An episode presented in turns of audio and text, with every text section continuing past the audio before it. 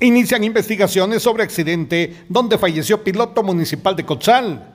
Varias horas después de ocurrido el percance en la comunidad Cajichay, Cotzal, Quiche, donde falleció el piloto Milton Esaú Toma, quien conducía el vehículo de reciente modelo, propiedad de la municipalidad de Cotzal. Se hicieron presentes fiscales del Ministerio Público y agentes de la Policía Nacional Civil para iniciar las investigaciones del hecho.